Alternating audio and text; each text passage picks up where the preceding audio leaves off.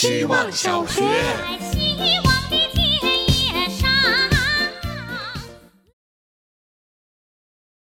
大家好，我是小小鱼。我是个有点抗拒新事物的人。每次淘宝付款提醒我开通免密支付的时候，我都会选择跳过。街上的有宝机，因为我迟迟不愿开通刷脸支付，所以从来没用过。时常觉得，如果我及时跟上技术更迭的节奏，但我的生活就是被时间推着走的，失去了主动权。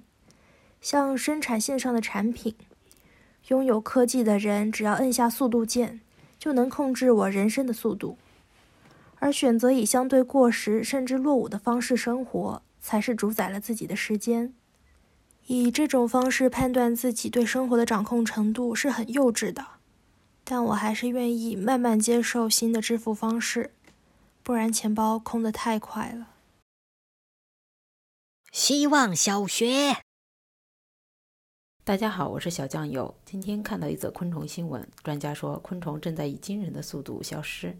冬天前，大家可以懒散一点，不要把树叶扫在一起，这对昆虫有利。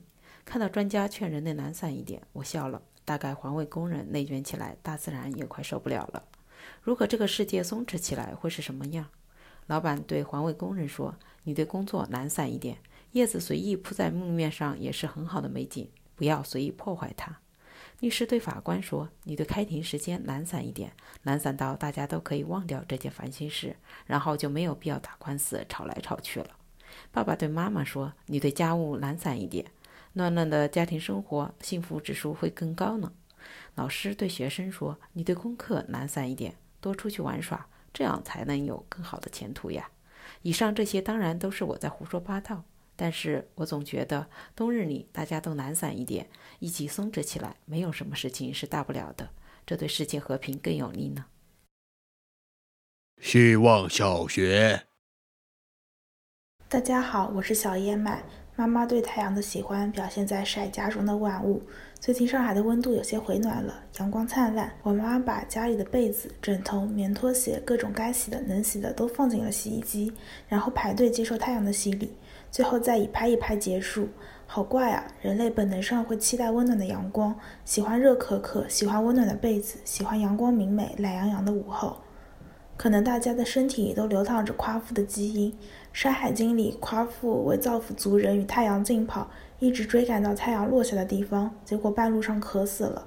夸父临死的时候心里充满遗憾，他还牵挂着自己的族人，于是将自己手中的木杖扔出去。木杖落地的地方，顿时生出大片郁郁葱葱的桃林。飞蛾扑火，夸父追日。我们大家可能都继承了夸父的基因，在人世间追寻我们自己的太阳。希望小学。大家好，我是小黎。每次逛公园发呆时，我都会产生一些异想，比如自己是飘在湖面上的船。如果要具体一点形容的话，大概是那种面部朝上，发尾和后背略微有些湿润的感受。每次无人机飞过，发出轰鸣声时，我都想大喊：“你真的好吵，打扰到我航行了。”令我非常不好意思的是，今天在我发出这句感叹后，无人机竟然真的掉到水里去了。我还是必须解释一下，这真的不是我干的，我发誓。大概是想象可以起到治愈作用吧。每次逛过公园后，我的疲惫都可以得到缓解。如果你觉得累，忘记自己，说不定是很好的办法。累如果没有主体，那就是没有人觉得累了吧。希望小学。大家好，我是小船。昨天哥出去吃饭很晚了都没有回来，但是我听到我爸打电话了，应该是快回来了。我洗漱完，悄悄给他开了玄关的灯，又给他烧了一壶可以喝的水。等水开的时候，我蹲在那儿看着，有点紧张，怕做好事给抓了现行。做好事可不就得不留名吗？一壶水烧开可得太长时间了。我盯着水，我看着透明的玻璃壶里面的水先只是冒小泡泡，看得我闹心。怎么这么慢？结果突然发现水沸腾是一瞬间的事儿，就好像本来是冲在海滩上的潮汐带着白沫，没想到一瞬间就成了冲浪爱好者追逐的翻滚浪花了。我有点诧异，这个事儿让我延伸一下，又是一锅鸡汤啦。什么不积跬步无以至千里，不拘小节无以成大事，不学无术无以耍无赖。后面当然是我编的，不好意思。